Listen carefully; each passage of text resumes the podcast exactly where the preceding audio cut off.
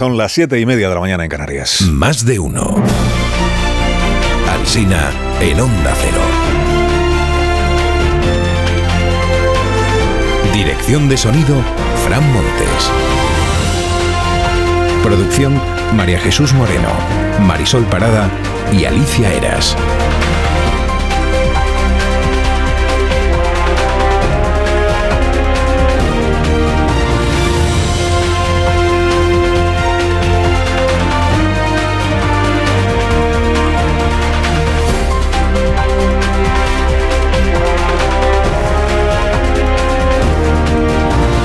Estamos hasta las 12 y 20 minutos de esta mañana como cada día, contándoles y acompañándoles y dejándonos acompañar por ustedes en el comienzo de este que es el penúltimo día ya del mes de mayo del año 23. Dos pasajeros se presentaron en la puerta de embarque del aeropuerto de Palma llevando su equipaje de mano y una ensaimada cada uno. O sea, pasajeros corrientes en un aeropuerto en el que tres de cada cuatro viajeros van con ensaimada, o cuatro de cada tres. ¿no? Bueno, era un vuelo de Ryanair y la tripulación informó a estos dos pasajeros de que tendrían que abonar un sobreprecio porque sus ensaimadas excedían el límite del equipaje de mano.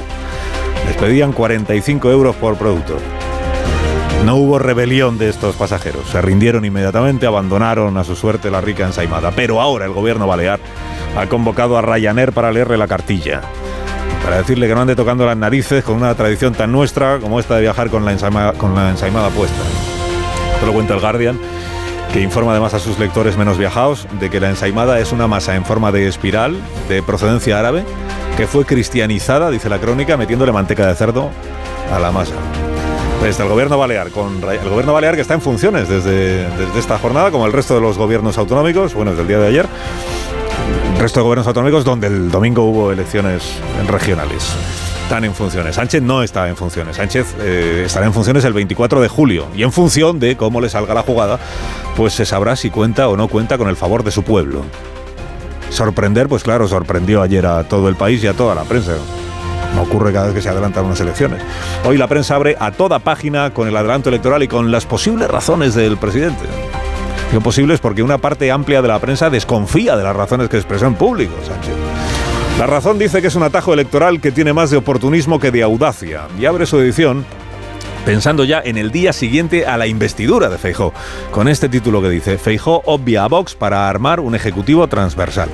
Tony Bolaño, sin embargo, sí ve a Pedro Sánchez muy audaz. Dice, controla como nadie los tiempos. Cambió el debate y abrió claros. Pues no será para quienes han perdido el gobierno autonómico gracias, entre otras cosas, a su famosa audacia, ¿no? Controla como nadie los tiempos. De huida hacia adelante, esta expresión se repite muchísimo en la prensa de esta mañana, de huida hacia adelante lo califica la vanguardia, que entiende que el domingo los votantes refutaron la tesis de la Moncloa sobre la levedad de Núñez Feijó como líder. Enrique Juliana subraya esta mañana que al PP le pilló por sorpresa, a ver, al PP y a todo el país, y escribe que el contraataque le evita a Sánchez seis meses abrasadores achicharrado por la poderosa arma mediática de la derecha. Onega prefiere fijarse en la perplejidad con que debió vivir el presidente Sánchez la noche electoral. Lo que dijeron las urnas fue algo que no entraba en su cabeza, que gran parte de la sociedad no cree en las maravillas que él predica. El país elige un título sin intención para su primera página. Sánchez convoca. La intención la reserva para el editorial. Hoy de nuevo muy duro con Podemos y con las pequeñas marcas de la izquierda, que son las que han tenido la culpa de lo que pasó el domingo. De Sánchez dice que su protagonismo en la campaña no ha tenido los efectos positivos que su partido esperaba, su partido. Será él más que su partido. Y que con el adelanto electoral utiliza el presidente la última bala, y la única disponible, dice el país, para evitar la caída socialista. Es interesante ver hoy como comentaristas que venían predicando lo bien que iba la izquierda antes de las municipales, lo eficaz que había sido Sánchez desmontando a Feijó y lo airoso que saldría el PSOE del primer examen, se esfuerzan ahora en explicar que con estos números, que son malos, todavía hay margen para que Feijó no sea investido. Después de la, y por ahí va hoy, por ejemplo, Ignacio Sánchez Cuenca en su página del diario El País. Dice, no todo está perdido para la izquierda. Si el PSOE resiste y Sumar consigue despertar ilusión, cualquier cosa puede suceder. Digamos que la tesis que se extiende entre algunos comentaristas es que a la derecha le ha funcionado muy bien lo de que te bote chapote, frente a un PSOE que lo ha debido de hacer, de hacer todo muy bien, porque en los análisis no hay ningún reproche. ¿eh? Al actual, es como si fuera Sánchez una víctima de las circunstancias. Esto que llaman la ola reaccionaria, que es como un fenómeno natural que se ha producido y que no tiene causa conocida. El diario.es relata hoy cómo fue el funeral del domingo por la noche en la Moncloa Estaban presentes Óscar López, Antonio Hernando y el propio Sánchez. Cuando, decimos el núcleo duro, pues son estos tres. Dice la crónica, dice, fue bien entrada la madrugada cuando el núcleo duro tuvo clara la decisión. Era inviable estirar hasta diciembre una situación insostenible para la gobernabilidad del país y para la convivencia interna del PSOE. Y una vez tomada la decisión, le fue comunicada a María Jesús Montero, a Félix Bolaños y a Santos Tardán. Dice la crónica, apenas hubo debate. Jesús Maraña escribe en Infolibre que Sánchez ha conseguido lo que no consiguió en campaña, cambiar la conversación pública cambiar la conversación pública después de que se hayan desmoronado el poder autonómico y municipal del PSOE. En el confidencial leo que el PSOE se revuelve contra el adelanto. Varones y vieja guardia piden que se celebre un comité federal. Dicen, ha vuelto a secuestrar el partido. Dicen estos varones o anónimos siempre. En ABC veo que dicen otra cosa. Dicen, Pedro nos ha hundido. Julián Quirós, el director de ABC, dice que el presidente improvisa con este adelanto. Zarzalejos en el confidencial no hace pronósticos, hace un balance. Dice, el precio del fracaso del gobierno de coalición ha sido enorme y ha precarizado a la izquierda en su conjunto. La suposición de que el secretario general del PSOE es el problema está arraigada en el inconsciente colectivo. Es el ciclista que pedalea para no caerse. El español opina que Sánchez está equivocando el suelo del PSOE con su suelo personal, es decir, que ha sido su gestión lo que han repudiado los españoles en las urnas el domingo y que el hecho de que fueran elecciones municipales es lo que ha salvado al PSOE y no al revés. Que han funcionado como amortiguador de en la caída los candidatos locales del partido. Trae una encuesta que dice que el adelanto electoral le parece bien al 68% de los ciudadanos y que el 55% piensa que Sánchez lo hace pensando en su interés y no en el de nadie más. Para el mundo, lo que hace Pedro Sánchez es frenar una rebelión interna. Este es su título de portada. Dice, el núcleo duro temía que se abriera el melón de la sucesión. Luego opina Lucía Méndez que esta es la forma de ver lo que tienen los antisanchistas. Mientras que los sanchistas creen que es una jugada maestra para seguir en la Moncloa cuatro años más. Ella entiende que lo que ha hecho Sánchez en realidad es dimitir por haber llevado al PSOE a la debacle histórica del domingo. Y escribe Jorge Bustos, dice, la decisión apesta a tacticismo es el movimiento sonambúlico de un taur encerrado en la Moncloa con su baraja. El periódico de España anticipa que Sánchez planteará una campaña emocional. Dice, o te movilizas o a Bascal en la Moncloa. Y como hay vida más allá del PSOE, aunque sea vida en fase de extinción, hablemos de Podemos. Ballín eh, dice en La Vanguardia que en el entorno de Yolanda son conscientes de que la premura de la convocatoria acorta la pista de despegue de su proyecto. tampoco se han exprimido mucho los sesos, claro, acorta porque son ya las elecciones. Es llamativo que se siga hablando de lo de Yolanda como proyecto, proyecto a estas alturas. Dijo la vicepresidenta ayer que hay que, que ella sale a ganar, a ganar, a ganar. Y dijo Belarra que ellas lo que mejor saben hacer es remontar remontar.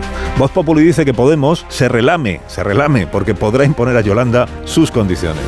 Y recoge el mundo esta valoración de un integrante anónimo de Podemos, que dice, la actual dirección no da más de sí allí donde han hecho campaña saco Belarra y e Irene Montero, nos hemos quedado fuera de las instituciones. Y termino, del fiasco de la web electoral que puso en marcha el Ministerio el domingo se ha hablado poco, del fiasco. No solo estuvo caída durante una hora, es que los nombres de los partidos luego salían equivocados. O sea, según la web, a última hora de la noche del domingo, las elecciones eh, municipales las ganaba un partido llamado Páginas. No me pregunte usted por qué, pero 7 millones de votantes eligieron a Páginas. Así que enhorabuena por el triunfo. Páginas.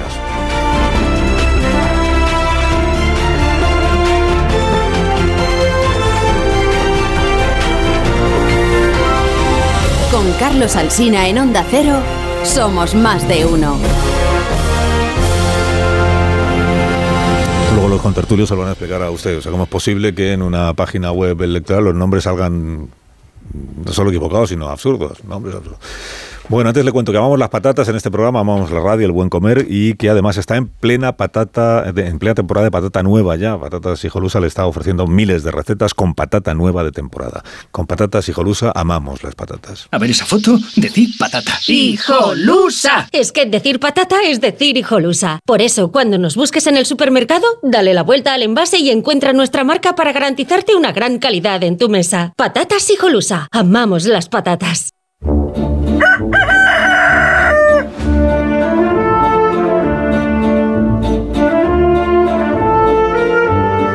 La Torre, como cada mañana a esta misma hora. Buenos días, Rafa. Buenos días, Carlos Alsina. Hace falta, desde luego, entusiasmo ¿eh? para ver una jugada genial donde solo hay necesidad, y una necesidad muy particular. Lo que teme Sánchez no es a una ola reaccionaria, sino a una ola de descontento en el PSOE, al que las urnas han sometido un ere masivo. ¿Cuántos miles de cargos no habrán perdido su trabajo por su culpa? Y se lo querrán hacer pagar. Ahí va una frase muy de Forrest Gump. Un plebiscitario es el que convoca plebiscitos. Y siempre que Sánchez se ha encontrado con una dificultad en el camino, lo ha resuelto mediante el plebiscito. Claro que ver ahí una jugada genial requiere de un entusiasmo rayano en el fanatismo. Cabe pensar que el 28M los alcaldes y presidentes autonómicos consiguieran amortiguar en algo el descrédito del sanchismo.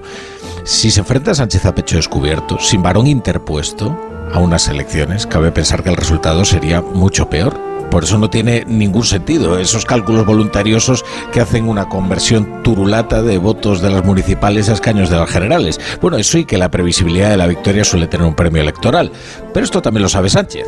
Quienes no lo saben son la esforzadísima tropa ligera del sanchismo.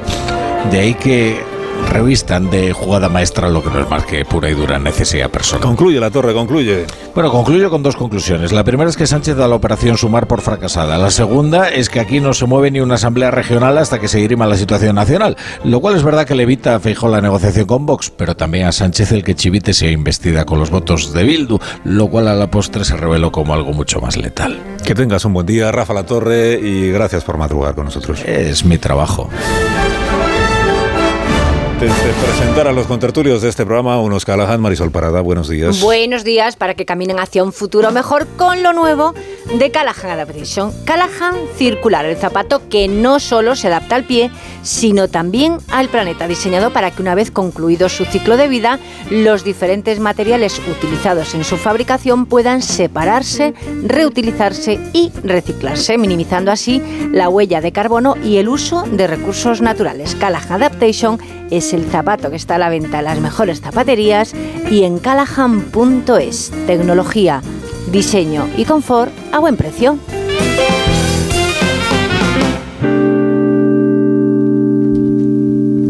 En tertulia esta mañana, Paco Maruenda. Buenos días, Paco. ¿Qué tal? Buenos días, Carlos. Buenos días, bien, muy bien, muchas gracias. Buenos días, Ignacio Varela. Buenos días. ¿Cuánto tiempo sin vernos? Desde el domingo por la noche.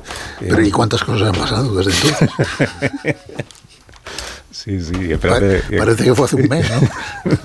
espérate que no pasen mal. Eh, Nacho Cardero, buenos días. Muy buenos días. Buenos días, Marta García Ayer. Buenos días, Carlos. Buenos días, Rubén Amón. Coincidiendo con el comentario de la Torre en la línea editorial, no puedo más que discrepar por el uso del término turulato. Eh, creo que acredita lo viejuno que se desenvuelve nuestro cronista matinal. Muy bien, pues se lo transmitimos. No, me gustaría dejar. pero he coincidido en la línea editorial, ¿eh? no, hay ni un solo pego. Hablando de términos, os tengo que felicitar a todos porque lleváis más de un mes de campaña electoral y en este programa no se ha oído la palabra caladero. Caladero, es verdad. por tu culpa. decir granero, fíjate. por tu culpa que nos tienes atemorizados. bueno, dadme un minuto. Emiliano García Paje, presidente de Castilla-La Mancha, buenos días. Hola, muy buenos días. Buenos días y enhorabuena por, eh, por la victoria electoral, por la mayoría absoluta, porque tiene usted 7.000 votos más que en 2019, creo haber visto en los datos oficiales, ¿no? Sí, hemos, hemos subido prácticamente un punto, sí, lo cual es casi, casi sorprendente. Bueno, también contamos aquí que pasó igual un mal rato porque había un momento en el que estaba ahí bailando en un escaño, no sé si era en Ciudad Real, es, ¿no? Es que tenemos una ley, la ley que aprobó Cospedal, es una ley criminal, ¿no? Es una ley bueno, es legítima, obviamente, ¿no? Pero, pero es, es, es, muy injusta porque está pensada exclusivamente para que solo pudieran salir PSOE y PP o PP y PSOE cuando ella la aprobó, lógicamente. Y, la realidad es que eso hace que cualquier tercera formación que viene, o una vez fue Podemos, ahora es vos, pues no, no es que desequilibre, es que manda él, manda y decide, ¿no? Salvo que la parte mayoritaria haga un sobreesfuerzo y, saque pues mm. prácticamente la mitad del electorado, lo cual es pues, pues obviamente muy complejo en los sistemas que tenemos. ¿no? Pero bueno, ha salido dentro de lo... Estoy contento, obviamente. Es usted uno de los supervivientes, por llamarlas, por decirlo así, ¿no? sí. el, que mantiene, el que mantiene la mayoría absoluta es Emiliano García Paje. Y hay una eh, opinión bastante extendida en los medios, y ya le pregunto si usted la comparte o no, que dice el hecho de que eh, García Paje haya salvado la mayoría absoluta y la presidencia y la cabeza, y no lo hayan hecho pues Fernández Vara, o Chimo Puig, o Conchandreu, o Armengol, es precisamente porque García Paje es quien más distancia ha marcado respecto de Sánchez y de algunas de las cosas que ha hecho el gobierno central. ¿Usted comparte este análisis o no? Bueno, en, unas elecciones los que llevamos ya eh, mucho tiempo sabemos que influyen muchas cosas. Eh, por mucha distancia que yo hubiera planteado respecto de algunas algunas decisiones para mí inasumibles eh, a nivel nacional, por mucho que hubiera marcado esa distancia, si no hubiera habido gestión, si no hubiéramos mm. sacado adelante, si no lleváramos cuatro años trabajando verdaderamente dejándonos la piel, pues pues imposible. Hay, hay muchas circunstancias. tengan en cuenta que para mí el dato relevante, digamos, de este de, esta riada, ¿no? Esta, mm. España vive una especie de dana mm, permanente desde hace ya bastante tiempo, ¿no? En términos de la política nacional, ¿no? Y, eh, esta riada eh, no es la única. Hemos, el PP ha tenido dos a lo largo de, su historia, con la guerra, si, no me equivoco, aquello de Irak, y, y el PSOE, pues tuvo con Roldán una muy grande, que yo recuerdo ya estaba por entonces, yo ya pululaba por aquí, en el 95, fue tremenda, tremenda. Eh, otra con 2011, la crisis, era presidente Zapatero. Bueno, eh, la, realidad es que esas dos, a pesar de que había problemas de todo tipo, en realidad lo que había era crisis económica y subida clara del paro. Era un, escenario muy difícil desde el punto de vista económico y eso ya condicionaba las posibilidades optimistas. Pero en este caso es que lo, paradójico para mí, ¿no? Es que eh, las cifras de paro que hemos conocido en abril son de récord, desde luego en mi tierra, pero en general eh, hay un ambiente en sí de una sensación de crisis, pero realmente, realmente la economía se está moviendo, ¿no? Y no, no estamos en esa situación catastrófica que, algunos pensaban, ¿no? Y, es llamativo, pues, eso viene a decir que, que las consideraciones de la gente son casi estrictamente políticas, ¿no? Mm. ¿Y entonces, cuál es la entonces cuál es la razón? Porque una ola una ola como esta, un, cambio como este que se ha producido en tantos sitios, digamos que no se produce de un día para otro. O sea, esto responde a, algo más. Si no es la crisis económica, si no es que haya llegado el apocalipsis, eh, ¿qué, parte de en la causa de lo que ha ocurrido, qué parte desempeña eh, pues la gestión del presidente, el liderazgo de, de Pedro Sánchez, incluso su personalidad o su... Sí, bueno, hay, hay una mezcla de cosas, yo creo, ¿no? Ahora, evidentemente, en el momento en que se convocan elecciones, eh, pues se tienen que poner en paréntesis cualquier tipo de reflexión. No digo para la gente, ni digo para ustedes, pero para los que estamos en el digamos en el, en el aparato político pues eh, obviamente o sea, habrá que dejarla la verdad es que Mm, la verdad es que hemos dejado pasar muchos análisis postelectorales en el, en el PSOE, porque cuando no estábamos con las urgencias de las primarias, no estábamos con congresos y ahora con elecciones, y muchos de esos análisis quedaron sin hacer. Eh, pero, y habrá tiempo, supongo, eh, que ya a estas alturas no, no doy nada por hecho, pero pero la realidad es que hay, hay muchos factores, pero desde luego tienen una... Eh, responden a, a un problema que yo creo que se ha producido en España, eh, no es culpa solo de un partido. Eh, yo creo que está hay un momento determinado en el que eh, los conceptos de los conceptos de centralidad, los conceptos de moderación, el hecho de que haya sí que contar con muchos, pero que finalmente haya un, principio de estabilidad, ¿no? en, aquel momento se rompió, llevamos una serie de años donde todo es disruptivo, todo es 50 contra 50, eh, todo es muy binario y, eh, este, este, este esquema de sustituir el, eh, el bipartidismo representado por PSOE y PP por bipartidismo pero de bloques lo hace todavía más criminal. ¿Por qué? Por, una simple razón, porque se mueve no solo el espacio, el, el que representa una parte del, del espacio político ya reniega de conseguir algo de la otra parte porque porque es su contraparte es a, la que le e, es a la que le debe su propia existencia. Y, y, por tanto todas las peleas se producen dentro de, ese espacio de esa mitad del campo no y eso es dramático claro porque al final eh, hemos sustituido un modelo que algunos querían quitar por otro que obviamente es mucho peor. Eh, y, eso y eso eso deja entrever ya una dinámica conflictiva que la ventaja de convocar elecciones generales ahora más allá de las tácticas de cada uno, que obviamente cada uno estará pensando en cómo saca más votos y tal, eso es legítimo y normal.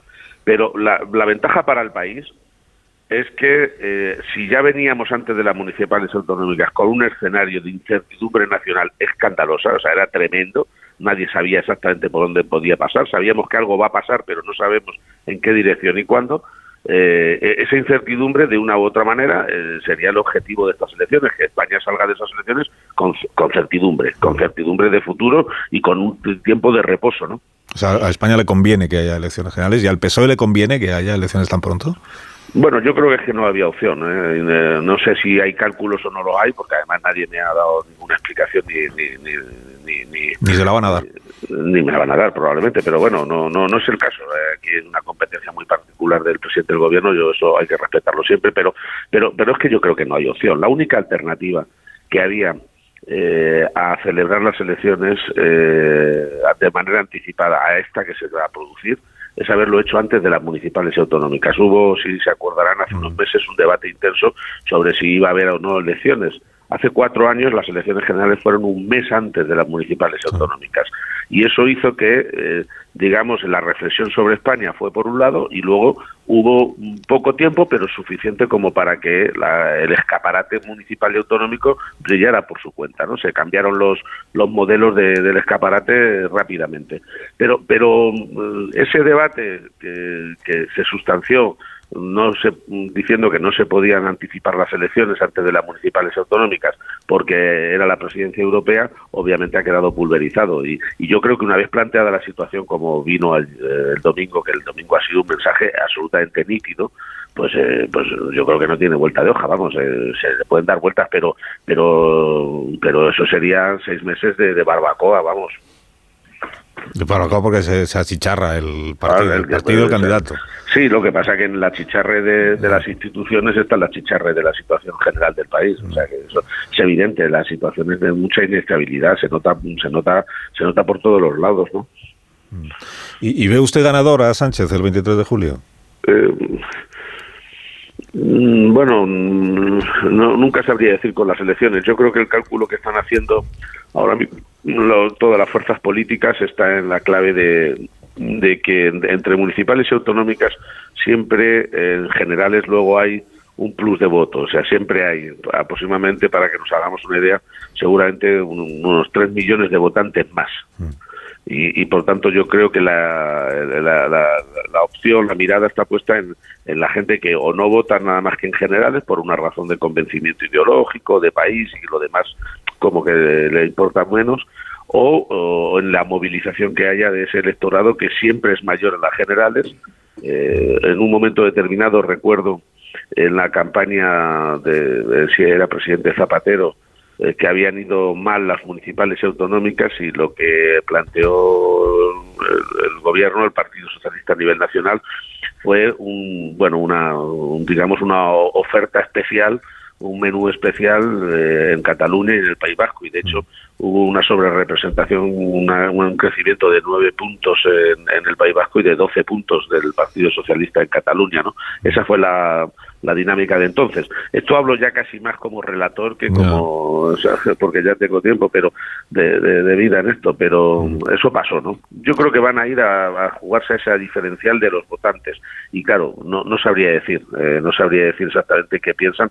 Eh, lo que sí que hay es mucha crispación en la calle, eh, hay o sea, los, los posicionamientos se han notado, yo, yo no lo he notado, yo en la campaña no he tenido ni una sola persona que me haya dicho lo más mínimo en contra, esto en ese sentido muy bien. Eh, el, hecho de que haya podido hacer un planteamiento autónomo, más que de- discrepar de, de Sánchez o del gobierno, de tal, es, es que la gente ha podido ver un, un- un criterio propio y eso finalmente me ha permitido también, yo creo, centrarme en, en- en el discurso de Castilla-La Mancha, ¿no? que era de lo que se trataba. Pero para las elecciones generales Sánchez es el mejor candidato posible del PSOE, ¿o no? Bueno, no, no va a haber debate en ningún caso, no va a haber debate en ningún caso, entonces, pero vamos, yo personalmente pienso que eh, tal y como está la situación, evidentemente, eh, no, no, no va a haber debate, pero porque nadie lo va a provocar además, no, no tiene sentido ninguno. Es el presidente del gobierno en ejercicio, eh, quiere ir y, y ha convocado con esa intención, obviamente, ¿no? Sí, yo no, no, no creo que se pueda discutir y es más, seguramente es bastante razonable que la gente eh, emita su veredicto precisamente sobre su gestión, que es lo que él hizo ayer, un llamamiento a que la gente opine sobre la situación del país y, y, y- particularmente sobre la gestión del gobierno, ¿no? ¿Y usted desea que gane las elecciones Sánchez? Bueno, yo siempre desearé que gane mi partido, esto no tiene vuelta de hoja. Pero es que distingo muy bien entre mi partido y los que lo representamos. Eh, yo soy consciente de que no todo el mundo se ha alegrado de que yo gane también las elecciones aquí. ¿En su partido? en su partido sí, ¿no? Eh, no, no, no, no, que soy consciente de que eso es humano, es, es normal. Si la, si a lo mejor se cree que porque uno milita en un partido tenga carne del partido es que automáticamente entra, entra en una secta. Esto no es ninguna secta. La gente tiene libertad de opinión y de movimiento, al menos yo así lo veo. Pero, pero sí, yo creo que hay en, el voto de los partidos eh, asentados hay un voto inercial de gente que ni se lo plantea, que le da lo mismo quien sea el candidato, porque siempre va a actuar a su partido. En eso consiste una militancia y, y, luego votos de coyuntura, ¿no? Eh, pero vamos, la realidad, para entendernos, es que, eh, es que cuando uno se apunta a un club, eh, gane o pierda, está en el club, ¿no? Y en este caso, con más motivos, porque los partidos son mucho más que un club. ¿no? yo le, pregunto porque veo que en los análisis que se están haciendo sobre el, primer plebiscito o la primera vuelta del plebiscito, que es como se interpreta lo del domingo, hay un elemento que, que se incorpora en los análisis que es la, el grado de rechazo que provoca el actual presidente del gobierno en una buena parte de la sociedad española, ¿no? Claro que es que es un elemento que no sé ni siquiera si es político, o si tiene más que ver con no se sabe qué, pero es una animadversión que moviliza al votante conservador o no conservador, pero que no le gusta, como, como, como es y cómo lleva el asunto el presidente actual. ¿no? ¿Usted, percibe eso, la, antipatía? Hay mucha crispación. Yo detecté una nube radiactiva enorme encima de Pablo Iglesias, de manera que cuando se cuando dimitió mucha gente lo celebraba y yo yo que, por otro lado lo veía lógico al mismo tiempo estaba pensando digo esa nube ahora se va a desplazar a ver dónde se pone dónde, cae porque había porque hay gente que lo plantea en términos de, de, de tú o yo no un político cuando no se plantea estar permanentemente convenciendo al que no te ha votado es decir, gobernando, gobernar para todos, no gobernar solo para una mitad. Cuando un político, que era lo que le pasaba a Pablo Iglesias de una manera evidente, eh, que no, nunca se sintió vicepresidente nada más que de los suyos eh, y, para adoctrinar, pues en realidad esa nube radiactiva que generó, porque gobernó más a la contra de muchos que a favor de, de la mayoría, ¿no? Se gobernó a favor de una minoría y en contra de una gran mayoría. Y eso la gente no, no lo puede permitir, no lo permite. Esa, esa actitud es la que digo que se rompió hace un tiempo, porque todos los presidentes del gobierno que ha habido en España, todos, eh, absolutamente todos, creo que han tenido muy claro que una parte de su supervivencia consiste en convencer a la, a la multitud que no te vota eh, en ir reabsorbiendo, en ir gobernando y en tener una eh, y, y, eso es, obviamente pues la dinámica de Pablo Iglesias y de y, sigue siendo así en Podemos pues eh, la, es la que la dificulta porque te tiran para otro tiran para el Star Radio no tiran para su para su para su huerto político no y eso se nota muchísimo. Se puede ser una minoría pequeña y gobernar para todos pero pero, pero vamos, aquel gesto de Carrillo cuando aceptó la bandera española y que aceptaría la monarquía si lo querían los españoles y demás, que fue un gesto que, que, valió un imperio en términos de negociación y de transición, ese gesto no tiene nada que ver con, con, la gente de Podemos de hoy. decía usted que el PSOE no es una secta, pero a la vez estamos contando que el debate que se suponía que iba a haber dentro del PSOE, o el, análisis de lo que ha pasado el domingo, ha quedado frustrado o aparcado, como poco aparcado, aplazado por la convocatoria de las elecciones generales. Claro, cuando ya llegue el debate será sobre cómo han ido las elecciones generales. Entonces, al final, el análisis interno de lo que ha pasado el domingo, pues no va a haber, no va a haber. Ya. Bueno, eh, eh, yo creo que yo creo que las elecciones marcarán eh, marcarán un punto de, en, el, en, la trayectoria interna del PSOE van a marcar lógicamente un antes y un después sin duda ninguna. A, mí como español eh, ahora mismo y desde luego también como militante del PSOE pero como español lo que me preocupa es que eh, de una u otra manera estas elecciones sean útiles para mm, para marcar un rumbo que tenga certidumbre. No no digo mayoría absoluta no que ojalá eh no me refiero que tengan un plan, que rompamos esta dinámica frentista, porque es que lo, lo, trufa todo, todo lo convierte en bueno en malo en función no de lo que es, sino de quién lo hace. Y eso es traumático para un país. La, última pregunta es que se tiene que ir. Eh, ¿es, de, ¿Es de sí o no? El presidente Sánchez le telefoneó el domingo para felicitarle por su mayoría absoluta. Eh, no, no, no, no, lo digo con un arrebato de la tensión que teníamos, eh, pues no sé si me llamarían y no lo pude coger, pero pero estoy revisando y creo que no tengo sí. ¿Y el señor Núñez fijó? Eh, me, me, puso un mensaje, sí, ayer.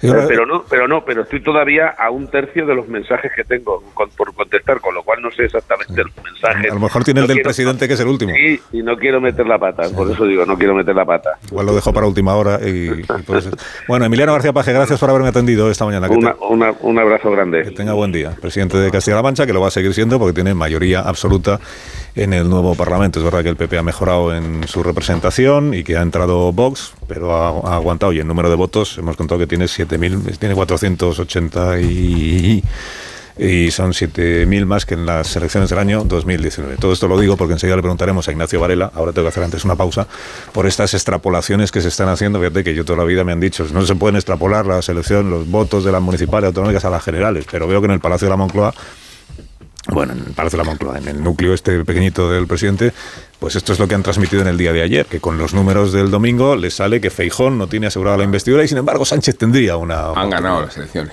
Un minuto, ahora mismo continuamos. Más de uno en Onda Cero. Carlos Alsina. Formas en, en Onda Cero.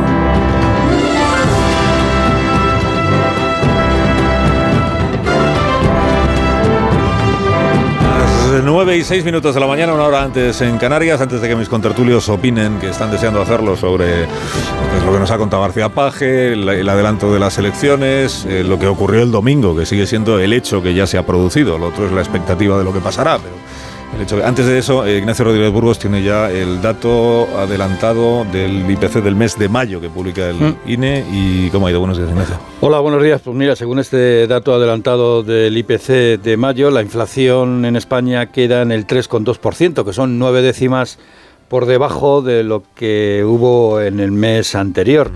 Eh, la subida de precios, mm, sabéis que en el mes pasado repuntó, pues de esta manera regresa a los niveles que había en el mes de marzo, incluso mejora en una décima lo que había en el mes de marzo, 3,2% la inflación la inflación general, la interanual. En cuanto a la subyacente, la que no tiene en cuenta energía ni alimentos no elaborados, pues se modera cinco décimas al 6,1%. Y un apunte más, y es que el IPC armonizado, el que se utiliza para comparar en la Unión Europea, pues queda en el 2,9%, es decir, regresa después de muchísimos meses por debajo de, ese nivel del 3%. La razón de esta suavización de la curva de precios, de este aumento de precio, porque evidentemente siguen aumentando, un 3,2%, pero la suavización de esa curva está en un mejor comportamiento de los carburantes, sobre todo de las gasolinas, y en que el precio de los alimentos en este mes de mayo pues han subido, pero han subido a menor ritmo de lo que subieron hace justo un ejercicio. Economía destaca que el dato de, que estamos otra vez alrededor del 3% de inflación, cuando en, pues en julio del, del, año pasado llegamos a superar el 10%, pues eh, destaca que estamos alrededor del, 3 eh, y también, claro, se aprovecha para decir que, es que están funcionando las medidas del gobierno. Habría que recordar que efectivamente se rebajó el IVA en la energía y también se bonificaron carburantes en los, para los profesionales pero vamos, algo tiene que ver también que está cayendo el precio de los mercados, en los mercados energéticos del petróleo desde hace bastante tiempo. Y, y otra cuestión, el Banco Central Europeo subió los tipos de interés y también eso se nota en el endurecimiento del crédito y por lo tanto en el consumo. Eh, 3,2% IPC adelantado mes de mayo. Gracias, Ignacio. hasta ahora. Hasta dentro de un rato. Bueno, ¿quién quiere abrir, abrir eh, análisis, debate sobre la decisión del adelanto electoral o sobre los resultados de las elecciones del domingo, que vienen a ser una misma historia, porque lo uno es consecuencia de lo otro, como el presidente no ocultó en el día de ayer. Es, su, su respuesta a las elecciones, es decir, al desastre que el PSOE encajó en la noche del domingo, su respuesta es eh, convocar a los ciudadanos a las urnas, elecciones generales el próximo mes de julio, para que tengan oportunidad los ciudadanos de decidir quién quieren que esté al frente del gobierno de España y para hacer qué políticas, esta duda que el presidente que necesita que se resuelva, ¿no? que se clarifique la situación eh, política. ¿Quién empieza, Cardero? Eh, a, mí, fíjate esto que comentaba Rodríguez Burgos de, la, inflación, es también como eh, todas las variables económicas que estamos viendo son bastante favorables al gobierno, es decir, por el tema de expectativas, pues el, ciclo económico está siendo bastante mejor de lo esperado y sin embargo no ha sabido sacar rédito, ¿no? que es la gran la gran paradoja y el gran casi enfado del presidente del gobierno que con todo lo que ha hecho, es decir, que ha dominado la inflación, que vamos a crecer, este año vamos a recuperar el nivel eh, prepandemia, que con todo lo que ha hecho por los eh, colectivos más vulnerables, los impuestos a los ricos, etcétera, etcétera, pues no se refleja en las urnas y, y bueno, pues han sufrido un, serio varapalo, ¿no? Y es que no todo es economía, lógicamente hay un trasfondo, hay algo bajo el radar que está pesando mucho más que la economía. Respecto al adelanto electoral, pues eh, claro, lógicamente es, contraintuitivo, nadie se lo esperaba, aunque ahora todos dicen que, es, que era lo, mejor que se podía hacer, ¿no? que estas cosas siempre pasan, el manual del buen tertuliano que diría Javier Caraballo, es decir, pues eh, una vez que se han anunciado el adelanto eh, electoral de las generales, pues era lo que había que hacer y todos pues, pues damos palmas con, con las orejas. ¿no? Lo, que, lo que sí yo creo que que más que haya, más allá del manual del buen tertuliano es el manual de resistencia de Pedro Sánchez, ¿no? También ese punto de osadía que hay que reconocérselo, que yo creo que todo, el mundo se lo reconoce y que incluso le da cierta, ciertas ínfulas a, los propios votantes socialistas. No es algo que este tipo de gestas homéricas, de cuando pero estamos, vamos a intentar eh, eh, mantenerse el poder o seguir a Moncloa, pues yo creo que esto al final también gusta bastante, bastante en la parroquia socialista. ¿no? Em, son muchas las claves, ¿no? ahora que se han dicho todos de, de lo que puede llevar al presidente del gobierno a, adelantar generales. La primera de ellas, lógicamente, eh, es que ya no estamos hablando de, de, la debacle, o menos estamos hablando más de la, menos de la debacle y más del adelanto a generales. Ya estamos otra vez en pre-campaña para el hastío de, los españoles. Eh, después también el blindar a Pedro Sánchez eh, como candidato y quitarse el ruido de seis meses de, como decía Rafa La Torre, ¿no? de rencillas internas y de cuestionamientos, etcétera, etcétera eh, lógicamente también se lo quita. Y después el, tercer punto, quizás más allá de, tener que lidiar con los aliados de gobierno y tener que eh, sentarse en un Consejo de Ministros, que va a ser un suplicio, lógicamente, la justificación que hacen es el, enfocar estas generales como un plebiscito o Sánchez o un gobierno de España con Abascal de vicepresidente, ¿no? que para mí es lo mollar, es intentar identificar que en, las autonómicas y municipales van a tener que, que, el PP va a tener que negociar con Vox, lo va a hacer, lo va a blanquear y va a intentar enfocar eh, enfocar así estas campañas generales. Todo esto, dicho lo cual, ya eh, al final preguntas por Varela, a mí me resulta insuficiente, o sea, son, son explicaciones que están muy bien, pero que a mí no me, vamos, no, no, son casi una, una vida acelerante, como decís, una fuga, porque para mí es prácticamente imposible en mes y medio revertir los resultados de las municipales eh, y, autonómicas. Es decir, me parece, me parece, imposible. Y esta es otra de las explicaciones que ayer se daban en, en, en Moncloa sobre los tres puntos y poco que son insuficientes para que el PP pueda gobernar con Vox en España. Eh, bueno, yo creo que son suficientes, sobre todo viendo lo que el lío que hay entre los entre los aliados eh, del, del, PSOE y sobre todo porque tres puntos en unas municipalidades autonómicas, bueno, es que la gente no vota igual las municipalidades autonómicas que las mm. generales. Vamos a preguntarle a Varela precisamente. Generalmente este, este, margen sería mucho más amplio, como, lo ha sido en otros comicios, entiendo yo. Porque es el, este es el argumento, no sé si argumento o argumentario, que ayer puso en circulación, eh, porque es importante saber de dónde viene puso en circulación el comité electoral del Partido Socialista, que coincide curiosamente con el núcleo duro de la presidencia del gobierno, o sea, Antonio Hernando Oscar López y Pedro Sánchez, porque veo que en el núcleo duro ya no está Felipe Bolaños, que no estaba en la reunión de, del seguimiento de la noche electoral en la Moncloa. Este es un argumento que se puso ayer en circulación. O sea, el, el, presidente en su comparecencia lo que viene a reconocer es que si espera diciembre para las elecciones generales puede estar todavía peor de lo que está hoy su partido. No aspira a ganar las elecciones, yo no le entendí eso. ¿eh? Aspira a quedarse como está en este momento. O sea, que el resultado electoral sea el del domingo. El domingo el Partido Popular ganó de largo las elecciones eh, municipales. 700 y pico mil votos por delante del Partido Socialista. Y ahí es donde entran estos cálculos que pone en circulación el Palacio de la Moncloa, que dice, es que con estos mismos votos traducido a elecciones generales, a Feijón no le da para la investidura con Vox. Y eso ya parece que le es motivo de satisfacción. O sea, le basta con eso al gobierno, al presidente del gobierno. Le basta con quedarse ahí y que le den los escaños para ser investido, aun perdiendo las elecciones generales con el Partido Popular. Y aquí es donde hay que preguntarle a Varela, pero estos números que se están haciendo entonces, ¿tienen algún sentido? No, Paje ha dicho en elecciones generales hay 3 millones de votantes más que en municipales y autonómicas, por ejemplo. Sí, eso para empezar. no tienen mucho sentido. Eh, a ver, es verdad, y lo hemos dicho aquí, el domingo lo dijimos repetidamente, que hay una pauta sostenida a lo largo de los, de los años, mediante la cual pues el partido que gana las elecciones municipales a nivel nacional suele repetir, incluso habitualmente ampliar su victoria en las elecciones generales. Es una pauta general y otra cosa bien distinta es coger los números tal cual y trasplantarlos mecánicamente. Son, lo, lo primero es reconocer que hay una pauta, lo otro es una operación bastante burda eh, desde el punto de vista sociológico. Primero, por lo que comentaba el presidente de Castilla-La Mancha, es que en las elecciones generales va a haber 10 puntos más de participación que en las elecciones municipales. 10 puntos son, calculad que sobre un censo de 300, de 35 millones, cada punto son 350.000. Es decir, que, que puede haber 2 o 3 millones de votantes más en las generales que en las municipales. Segundo, porque en las elecciones municipales, lo comentábamos el otro día aquí, el tercer partido a nivel nacional se llama Otros. Es decir, hay una proliferación masiva de candidaturas de ámbito local que tienen resultados importantes y que en las elecciones generales desaparecen por completo. Eh, y además, como explicamos, porque en las elecciones municipales el resultado de los grandes partidos está muy en relación con el número de listas que son capaces de presentar. El PP y el PSOE eh, presentaron 7.000 listas cubriendo todo el territorio nacional. Vox apenas pasó de 2.000 listas. Podemos no llegó ni a 1.000. Sin bien embargo, en las elecciones generales pues, se presenta todo el mundo en todas las candidaturas. Tercero, porque desaparece un efecto que es muy importante en las elecciones municipales, que es la capacidad de fidelización del voto de los alcaldes.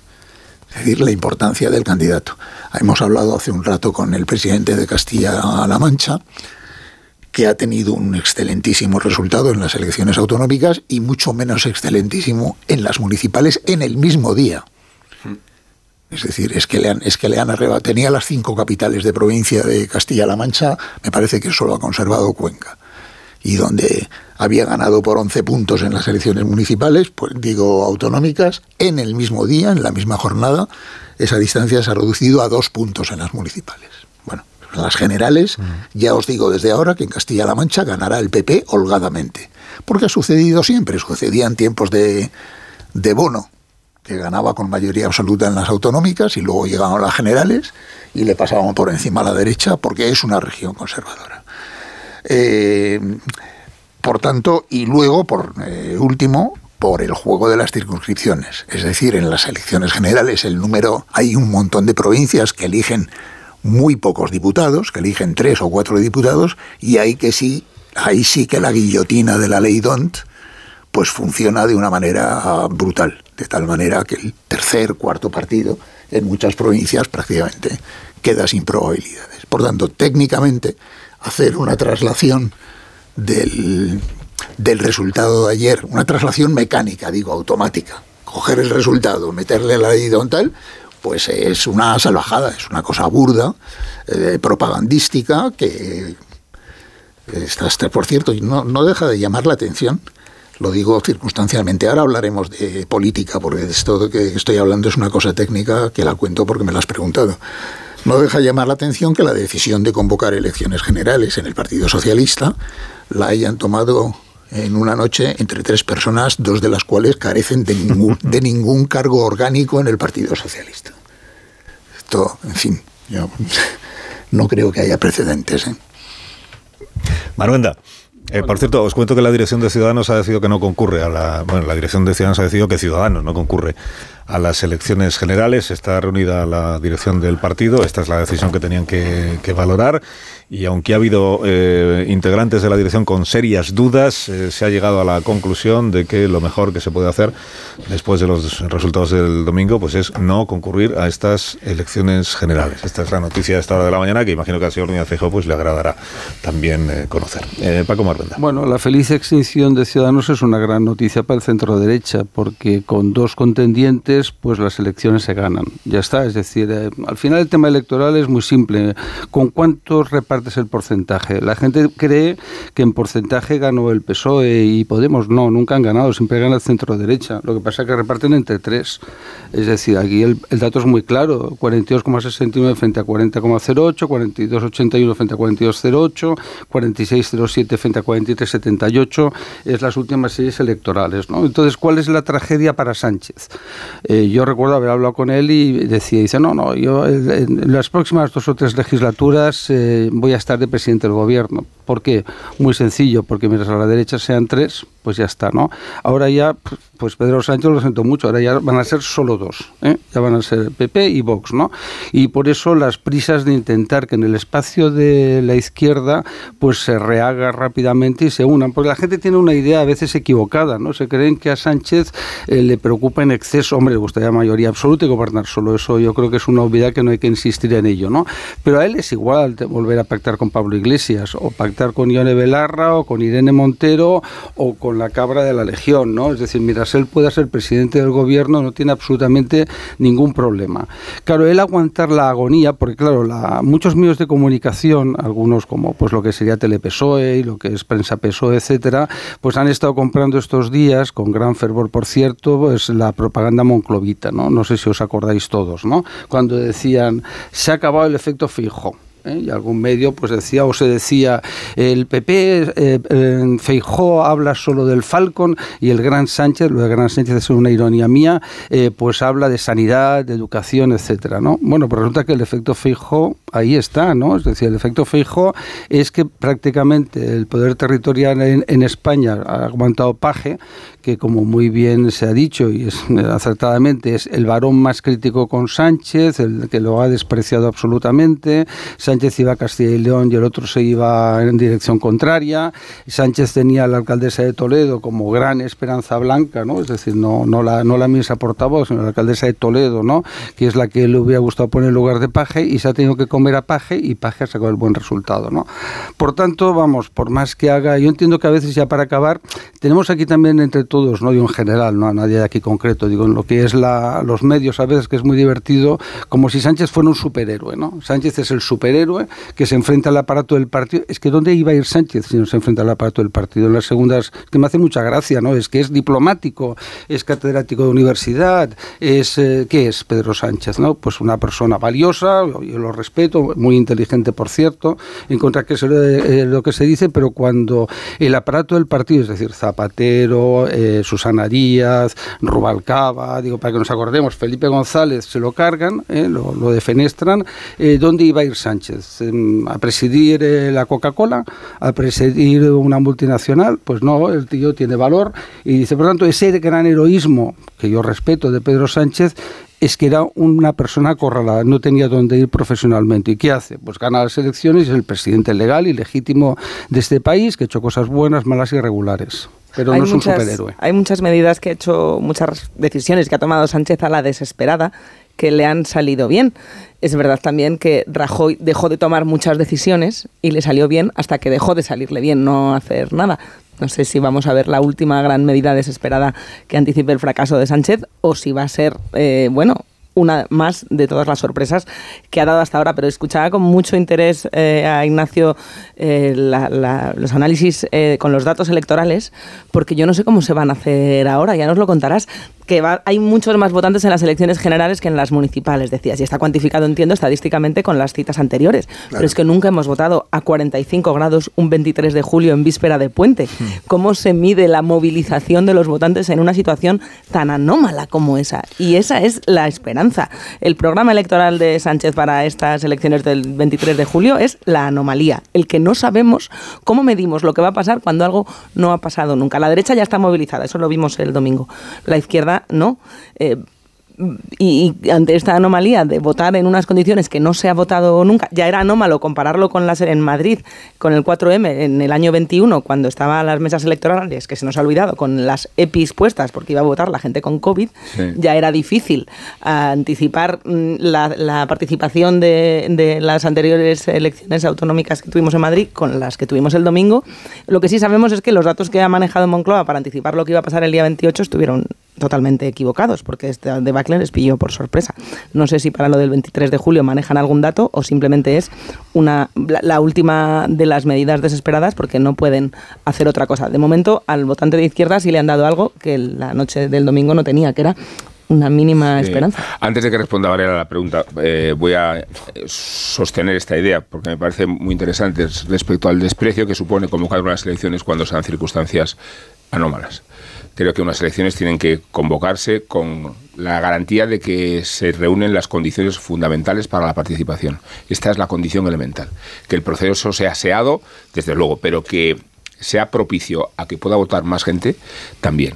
Y esa, esa idea está por supuesto, saboteada por la precipitación de una fecha. Ya sabemos que se ha elegido porque es la, la inmediata, la, que se podía tomar con urgencia, pero es una forma de degradar el proceso electoral mismo, porque porque ir a votar cuando la gente está de vacaciones. En España se va el 20% de vacaciones en julio y en el puente de, Santiago se suelen ir 6 millones de personas en coche. Eh, introducir una fecha ahí, en efecto, creo que viene a intencionar esta idea de vamos a producir un escenario anómalo y en función de un escenario anómalo a ver si hay una sorpresa. Que, no creo que le vaya a salir bien, pero que demuestra la falta de conciencia institucional que tiene este presidente cuando convoca un proceso electoral. Y después me sorprende todavía que se eligiera una fecha precipitada porque ni siquiera Sánchez va a poder utilizar el recurso de si pacta o no Núñez Fijó comunidades autónomas con, con Vox, que era su gran amenaza. Me refiero a, la ultraderecha y al pacto con Vox. Si ni siquiera se van a constituir gobiernos autonómicos, porque no tienen por qué constituirse en ese periodo, ¿qué baza le queda a Sánchez? De las que conocemos de su repertorio de, de Taur. Y, por eso creo que tiene más sentido eh, observar qué lejos de la realidad se encuentra este presidente y qué poco ha comprendido el veredicto de las urnas del domingo que viene a cuestionar en su integridad el rechazo hacia su persona por encima del rechazo a su gestión. Y, en esos términos, eh, elegir el camino de la inmolación por encima del camino de la muerte lenta, que es el que le esperaba si esperaba hasta diciembre. Es que yo, creo que aquí has dado, un poco la clave, porque podemos seguir hablando de razones, explicaciones, hacer análisis, sesudos, porcentajes y tal, pero todo es mucho más pedestre. La verdad es que es, todo obedece más a una, un, trastorno de personalidad narcisista del presidente del gobierno. Es decir, que. que bueno, no, no, el, narcisismo. Es un diagnóstico, No, no, y, y además que, que muchas veces se puede confundir con otro tipo de pues, eh, cualidades.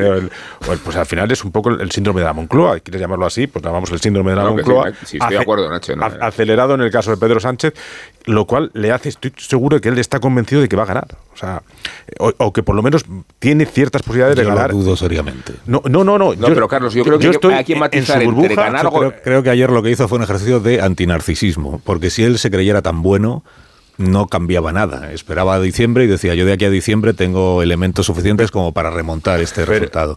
Y lo que ayer dijo es, yo sé que de aquí a diciembre me voy a ir deteriorando cada vez más. Y por tanto convoco en cuanto antes puedo para frenar la hemorragia de votos Pero, que estoy Yo creo que él está, yo estoy convencido, claro, yo estoy convencido de que él cree que puede gobernar y que va a hacer todo lo posible por gobernar. Quemando, claro, que no va a ganar. claro que va a hacer todo lo posible por, por gobernar, pero, el objetivo es gobernar. Cuando hablamos de ganar, No, hablamos de ganar. Bueno, pero, estamos, diciendo, de gobernar. estamos diciendo lo mismo. Él sabe que su única esperanza es tener un escaño más que la suma de PP con Vox. Eso es. Y sabe que si espera a diciembre tiene bastantes menos opciones de tener ese escaño más que si lo hace ya. Este es su análisis, su diagnóstico. Y por eso convoca para en cuanto puede, que es dentro de 54 días. Y, yo, Porque en el día 55 ya tiene una posibilidad menos de, volver a ser investido. Y, de verdad, que yo también igual que digo que creo todo esto y que al final no, no, no se lo piensa dos veces para, para convocar en julio y dice, pues es lo mejor y aquí me presento yo porque lo hice, me cogí el coche y gané las primarias a todo el establishment en el PSOE y voy a repetir la gesta haciendo, pues eh, eh, contradiciendo a todos aquellos que dicen que no se pueden cambiar. Si es que todo eso ya no tiene... O sea, hasta ahora el discurso valía porque era los poderes fácticos, eh, la derecha mediática, judicial y no sé qué el, lío que se ha inventado. Pero ahora ya han hablado los, ciudadanos, los votantes. Esto ya no es el aparato de tu partido y tú con la militancia le plantas cara al aparato. Esto es que ha hablado ya la militancia del país, que son los ciudadanos. no, es lo, no, es lo, que piensa Nacho Cardero, es lo que dice Nacho Cardero que cree que piensa el presidente del gobierno. O sea, yo pienso otra cosa. Yo pienso que el sanchismo ha muerto y que no hay posibilidad de ya está. Yo creo que el presidente sabe que no tiene capacidad para remontar este resultado y que en dos meses, desde luego, no te da para cambiar una ola como esta. Y a lo que aspira es a que no vaya a más la ola y que le dé tiempo, justo el tiempo suficiente, como para que a Feijó le falte un escaño para poder ser investigado presidente. Hasta ahí llegan sus aspiraciones. Yo, bueno, lo que, para empezar, lo que decía Marta de la, de la fecha. La fecha es completamente anómala, es cierto. Completamente anómala y no yo he visto muchas, hubiera elegido el 18 de julio si hubiera podido. He ¿eh? visto muchas elecciones, he visto muchas elecciones. he, visto muchas elecciones generales, autonómicas, en el mes de junio. Es un mes ideal para votar, porque además es un mes ideal para hacer. Pero en, se queda muy buena tarde. A, finales de julio, pues la verdad es que no lo recuerdo. Esto, para empezar operativamente, lo primero que exige es que la Junta Electoral Central clarifique de una puñetera vez el mecanismo del voto por correo, porque va a haber una gran cantidad de votos por correo y no se puede volver a producir la situación que se produjo. Y además es que no hace falta, es mentira, no hace falta cambiar la ley electoral para rectificar eso. Sencillamente basta con que la Junta Electoral clarifique que el DNI se pide en todas las fases del proceso del voto por correo, desde que presentas la solicitud hasta que entregas el voto. Esta era una cuestión operativa. Yo estoy de acuerdo con... Bueno, ahí pasa una cosa. Y esto es una pauta que no es española, que es universal. Cuando un gobernante convoca elecciones anticipadas, cuando adelanta las elecciones, eh, el resultado de la operación o de la maniobra le sale bien o mal en función de que la explicación que da para el adelanto de las elecciones resulte convincente para la población. Es decir, cuando un presidente un primer ministro británico, estos hemos visto algunos casos, eh, adelanta elecciones por razones estrictamente de interés partidario y con explicaciones que para la población no son convincentes, sencillamente porque no tienen nada que ver con el interés del país, pues es muy frecuente que le salga el tiro por la culata. ¿no? Eh, mira, yo lo que haya podido pasar por la cabeza de Pedro Sánchez para convocar estas elecciones, en el fondo es que me parece un debate menor. Yo en esto coincido con Nacho Cardero. Tiene mucho más que ver con la personalidad del sujeto que me da la impresión de que cada vez más, además este es un proceso eh, creciente en ese tipo de personalidades, primero viene la decisión y luego viene la construcción argumental para justificar la decisión. Sí. Eh, o sea, yo sencillamente este tipo de personalidades lo que hacen es, cada vez que sufren un contratiempo, suben la apuesta. Entonces, he perdido un plebiscito, pues otro plebiscito. y está. Y luego ya pues hay una serie de gente que se dedica a montar el aparato argumental ¿eh? para vestir esa decisión que responde la mayor parte de las veces a un mero mm, impulso emocional, del, tipo que sea. Eh, pero en fin, lo cierto es que cualesquiera que sean los propósitos tácticos, las eh, pretensiones, las aspiraciones, es muy notable que el Partido Socialista, por primera vez en su historia, renuncie de antemano a ganar unas elecciones, a ser el partido mayoritario, y que toda su aspiración se limite o bien a ser un segundo que desde, desde la segunda posición pueda articular una especie de rompecabezas de alianzas múltiples y tal y cual. Esto, en fin, ni el Partido Socialista ni el Partido Popular, ningún partido con vocación mayoritaria jamás acepta de antemano eh, gobernar desde la derrota.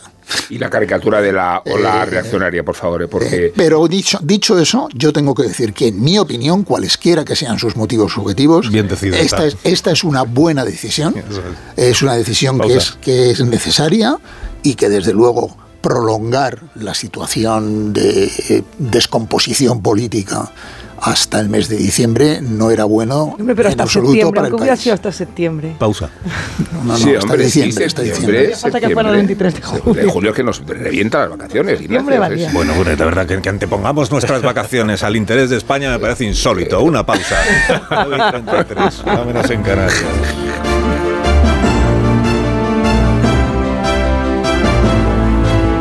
Más de uno. Onda Cero. Carlos Alsina.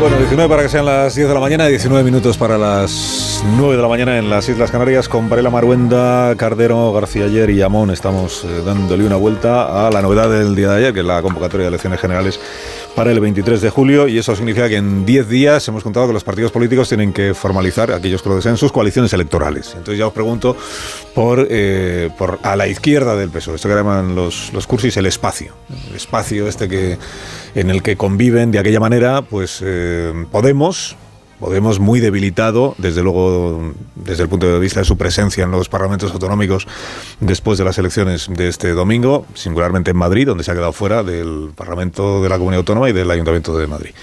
Que igual es donde más campaña han hecho, pues Belarra e Irene Montero, es decir, la dirección Mm. nacional del Partido Podemos. Eh, Podemos, eh, cuyo líder, os recuerdo que no es Pablo Iglesias, eh, que no es Pablo Iglesias. Por tanto, si estáis pensando que es Pablo Iglesias quien va a decir, no, os recuerdo que Pablo Iglesias es un señor que hace un canal de YouTube y nada más.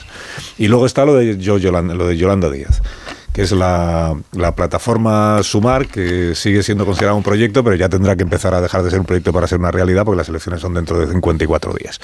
Y entonces ahí hay, hay una negociación. ¿eh? Nada más saber ayer del adelanto electoral, Yolanda Díaz lo primero que dijo es salimos a ganar y desde este mismo minuto nos ponemos a trabajar, Yone Belarra y yo, para llegar a un acuerdo, para poder eh, formalizar una candidatura conjunta. En 10 meses no lo han conseguido, vamos a ver si lo, si lo consiguen en 10 días.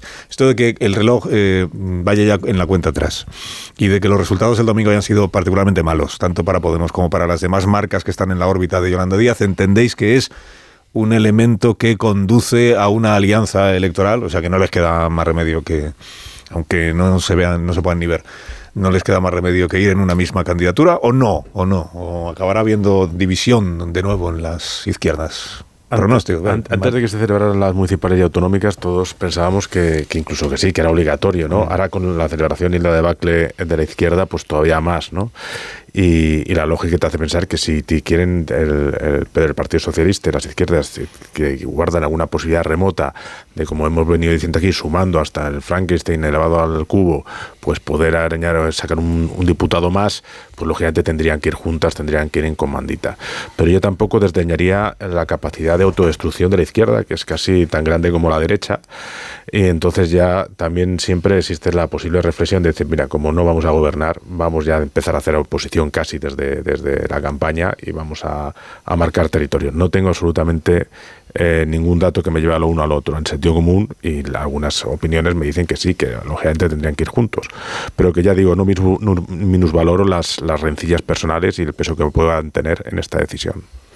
Varela. Mm, Yo hasta hace unos días eh, más bien era de la opinión de que las incompatibilidades y las rivalidades acumuladas en ese espacio iban a hacer imposible un acuerdo. Eh, he cambiado de opinión, sobre todo porque he cambiado de información. Entonces, pues ahora tengo alguna razón, más allá de mi opinión, para pensar que está decidido que van a ir juntos. Eh, bueno, pues eso es una decisión, tienen de días para... Ay, me iba a salir la palabra implementar, lo siento. Para ponerla en peor. práctica. Es peor que caladero. ¿Eh? Peor que caladero. Sí, sí, mucha peor. Bueno, mucho peor. Estáis de una Eh, fineza hoy, vamos. eh, la Real Academia de la Lengua, en vez de, vamos. Bueno, entonces, eh, bueno, tienen una ventaja y es que esto, la velocidad y la premura con la que esto se ha convocado prácticamente les ahorra el trabajo de negociar un programa eh, y lo único que tienen que negociar son las listas, teniendo en cuenta que no son dos partes, son tres. Por una parte, bueno, son muchas más de tres. Por una parte, sumar, en donde Yolanda Díaz lo que ha hecho ha sido una confederación de siglas sobre las que no tiene control, es decir, eh, las listas de Valencia no las va a negociar Yolanda Díaz, las va a negociar Compromís. Las de Cataluña las va a negociar Colau y las de Madrid las va a negociar Errejón. Y así sucesivamente. Yolanda Díaz no tiene autoridad orgánica sobre ninguna de esas siglas para decidir eh, quién va por sumar en ninguna circunscripción. Luego está Izquierda Unida y luego está Podemos propiamente dicha. Eh, entonces a mí me parece que lo único que podría conducir a que finalmente no vayan juntos, que es una decisión tomada previamente, es que en el proceso de negociación de listas, que es muy frecuente que suceda, se produzca un choque que haga saltar todos por los aires. Y eso a veces pasa por un nombre, ¿eh? O sea, eso no, no, no creáis que es sencillamente se encasquilla de repente un nombre, se produce una situación de fuerza y de todo tomar por saco. ¿no? Si saltara por los aires, se daría la unidad de la izquierda de facto en Sánchez como el único que tiene no, algo montado para ir Teníamos dos candidaturas, pero vamos, la, la sí que se puede ver el interés del Como os digo, yo ahora tengo algo más que opinión, tengo razones para pensar que la decisión tomada a día de hoy es ir juntos y sencillamente negociar, sentarse a negociar listas que tendrá que ser, insisto, multilateral, ¿eh? porque Yolanda Díaz no tiene capacidad para decirle a Colau quién tiene que ir en las listas de Barcelona, ni, a, Compromís quién tiene que ir en Valencia, ni etcétera. En el error de cálculo o, en el no haber previsto la, decisión del presidente de, adelantar las elecciones, em, claro, el planteamiento de Yolanda Díaz era vamos a esperar a que Podemos tenga un mal resultado y entonces estará, mm, se le habrán bajado mucho los humos a Yone Belarra, Pablo Iglesias y a todos los demás a la hora de asumir que no es que tengamos que negociar bilateralmente, sumar con Podemos, sino que sumar es un conjunto de, partidos a los que les invitamos a que se sumen como uno más. Y en esto acertó, Podemos se dio la torta. Lo que no pensó es que sus socios con los que esperaba tener de su lado Compromís, más Madrid, eh, Colau y demás, también se iban a, desplomar. Y ahí entonces eh, vuelven a unirse las fuerzas, de la, están todos con los humos demasiado bajados para mantener el nivel de, chulería que tenían antes en las negociaciones. Pero es verdad, totalmente de acuerdo contigo, Ignacio, en, que los egos en la negociación de las listas y además de esta manera tan precipitada puede deparar cualquier aparte de que te añado un argumento aparte de que bueno Vamos a ver si esto en los sueños pues les daría para repetir la actual coalición, pero es que hay una segunda batalla y es en el supuesto de que gane la derecha. Eh, cómo funciona la oposición al gobierno, al hmm. eventual gobierno de Fijo y evidentemente, eh, bueno, pues veremos encuestas en donde una candidatura de este tipo, todos juntos, eh, pues puede acercarse al 15% y puede formar un grupo parlamentario de 40 o 45 diputados que frente a un partido socialista que tendrá más diputados sin duda, pero que estará en permanente crisis, depresión y y tal, bueno, pues oye, pues para ser fuertes en la oposición necesitan ser unos cuantos. Pero hay algo que sí gana Yolanda Díaz, perdón, que ya termino con eso. Hay algo que sí que, que, gana, que le puede salir bien, y es la excusa. La premura le da la excusa, porque los planes de sumar eran pasar el verano reflexionando, eternamente reflexionando, y en septiembre la puesta de largo de las listas. Podía haber salido mal, pero ahora, si sale mal, hay una excusa, que es no nos dieron tiempo.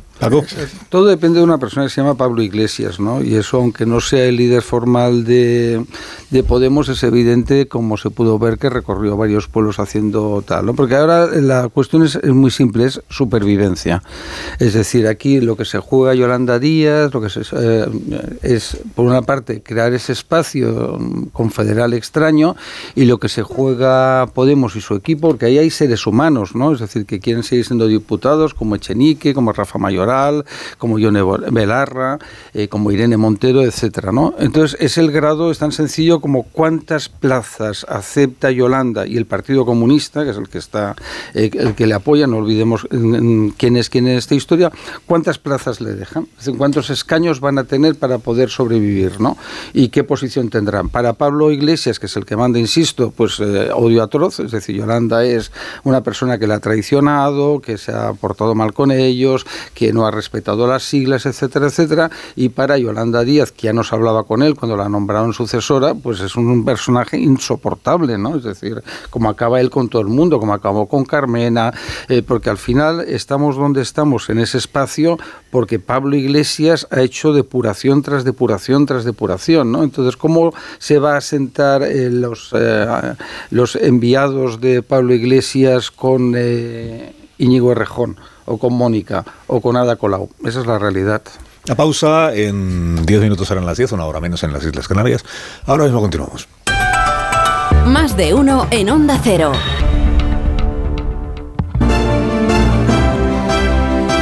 Recuerdo a los oyentes que en el ámbito económico esta mañana la noticia es que el IPC adelantado que hemos contado a las 9 de la mañana, IPC adelantado al mes de mayo es el 3,2%, que es inferior a, esto siempre es inflación interanual comparada con el año anterior, que es inferior a la que tuvimos en el mes de abril, que fue del 4,1. ¿Significa que los precios están bajando? No, significa que están subiendo más despacio, o sea, están subiendo menos comparación con el año pasado, vuelve a haber una subida, nada mejor del 3 y pico por ciento de los precios en nuestro país. Y ahora es cuando Rubén Amón quiere indultar a, alguien. Sí, el expediente, por favor. Ya lo siento, pero el chiste es inevitable y se hace solo. El primer alcalde de Vox que sale de las urnas se llama Francisco Franco, aunque el nuevo regidor del ente municipal de Encinarejo, en Córdoba, prefiera que se le llame Paco o sea, como se conocía informalmente al propio generalísimo.